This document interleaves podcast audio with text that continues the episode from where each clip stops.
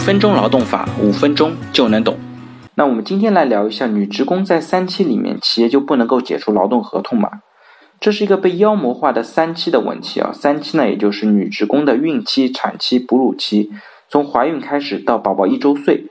坊间呢一直有这样的流传，只要是女性怀孕了，公司就拿她一点办法都没有，她可以不上班，可以代工，公司只能养着她。无数耸人听闻的标题党在恐吓着我们。你倒是动动怀孕女职工试试，真的不能动吗？怎么可能？女职工在三期之内劳动合同解除和终止的限制呢？其实只有一项，也就是在本人无过错的情况下，劳动关系在三期之内的存续受到法律的保护。在劳动合同法当中，关于三期女职工的解雇保护来源于第四十二条和四十五条，涉及三种情形的合同解除和终止的情况。这三种情形呢，对于普通劳动者的解除。和终止劳动合同的情形，对三期女职工不适用。它分别是《劳动合同法》第四十条的非过失性解除劳动合同，第四十一条的经济性裁员，以及劳动合同期满这三种情况。那对于非过失性解除劳动合同，也就是《劳动合同法》第四十条规定的解除劳动合同的事由呢，主要有三种情形。第一种情形呢，是指疾病的情形，也就是劳动者生理上不具备履行劳动合同的条件。这不是劳动者主观能够左右的。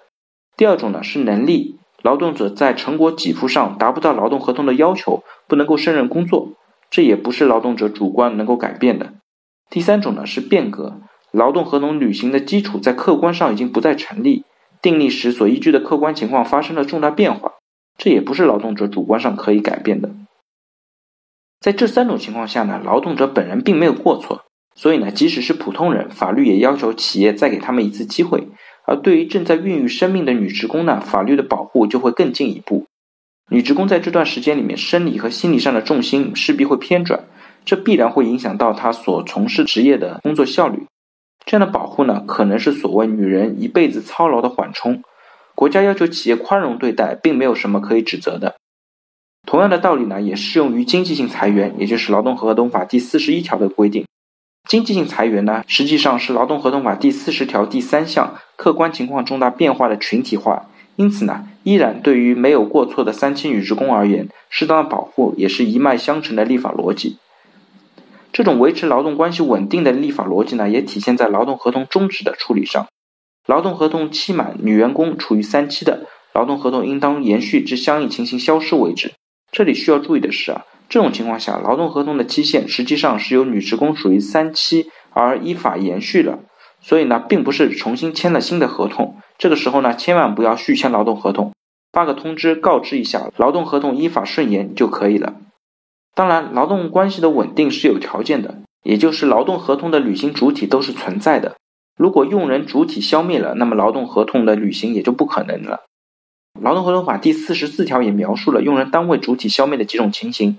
包括用人单位被宣告破产，用人单位被吊销营业执照、责令关闭、撤销，或者用人单位决定提前解散的，在这种情况下，由于劳动合同一方主体已经消失，劳动合同就不能够再履行。三期内的女员工，她的劳动合同也是一样。在这种情况下呢，虽然是有补偿的，只不过这种情况下补偿是按照工龄来支付的，三期不三期都是一样的。那最后提一下，劳动者被解除劳动合同的理由还有一种。学术上被称之为过失性的解除劳动合同，也就是以严重违反用人单位规章制度等一系列劳动者自行作死的行为触发的解除劳动合同，其中由《劳动合同法》第三十九条规定。第三十九条并不会受到女职工是否处于三期而产生影响。换而言之，一个女职工如果真的作死，违反了《劳动合同法》第三十九条的相应事项，你怀不怀孕没有什么关系，公司一样是可以解除劳动合同的。好了，大家对于今天的话题，如果有任何的问题或者建议，非常欢迎在我的音频下方留言，也非常欢迎将我的音频转发给有需要的朋友，也许可以帮助到他。那我们下一期再见。